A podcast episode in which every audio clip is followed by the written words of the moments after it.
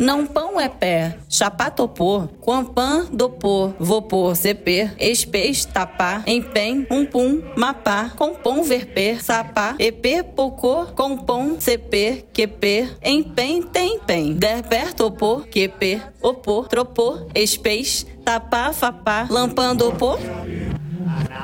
Pois é, pelas próximas semanas, vamos dar o último rewind a bordo do jovem Mercúrio, que vai fazer a gente revisar muita coisa do caminho, inclusive a maneira da gente se comunicar.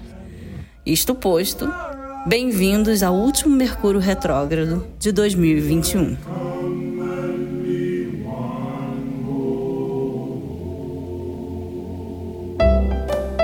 Oi, meu nome é Bárbara Burgos e esse é o Astrologia Pura e Simples, que, como o nome já diz, falará de previsões, tendências e, por que não, viagens surreais da minha cabeça com muito bom humor. Todas as segundas-feiras, a partir de 9 horas, horário de Brasília, na sua plataforma de streaming preferida. Esse espaço é nosso, então vambora! Mercúrio retrógrado já é figurinha fácil nas previsões astrológicas. Afinal de contas, esse movimento acontece três vezes por ano, durante 20, 21 dias de cada vez. Então a gente pode dizer que é algo comum, mas que produz efeitos que podem atrasar nossos planos mais mirabolantes, ou iniciativas que estavam indo muito bem, obrigada, e entraram em compasso de espera.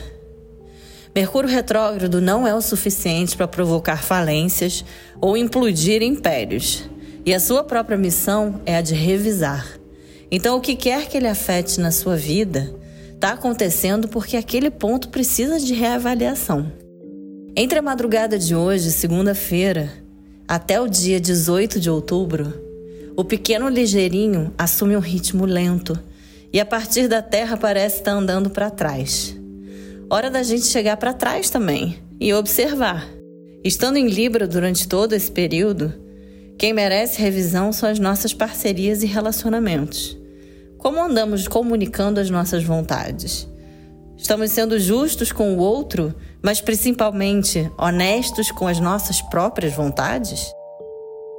Isso vale para tudo, para sua relação com a empresa onde você trabalha, até a sua relação mais íntima. Fora isso, as dicas de Mercúrio retrógrado são sempre válidas. Não comece, revise. Isso implica em não abrir agora a sua empresa, não tomar iniciativa sem ter 100% de certeza. Com Mercúrio retrógrado, isso representa risco real. Enfim, não faça nenhum movimento novo que transformaria a sua vida.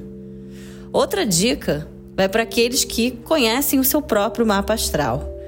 A casa que tem Libra como regente mostra o assunto a ser olhado mais de perto. Focando nessa semana especificamente, temos a lua minguante, já a partir de amanhã, terça-feira. Então, fechar processos e entrar em uma vibe mais introspectiva de silêncio é muito natural. Inclusive, honrar aquilo que vem no silêncio, as inspirações no meio do dia ou que vem nos nossos sonhos.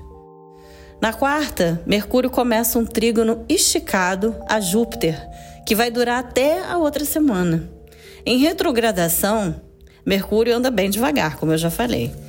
Então, a gente vai se beneficiar por vários dias do contato com Júpiter, o grande benéfico, e que, no caso, está apontando que as nossas revisões serão bem-sucedidas. Na quinta, será a vez do Sol Libriano fazer um bom aspecto a Saturno, trazendo estabilidade, mais calma, ponderação. É a nossa parte mais sábia, indicando que para tudo existe um tempo Explodir e expandir não são o tom dessa semana, que é de contração. Nem se na sexta te der aquela impaciência e a sensação de dar ou desce. Nem assim. O silêncio faz mágica e a criação que ele suscita tem um poder inigualável. Silencie e revise.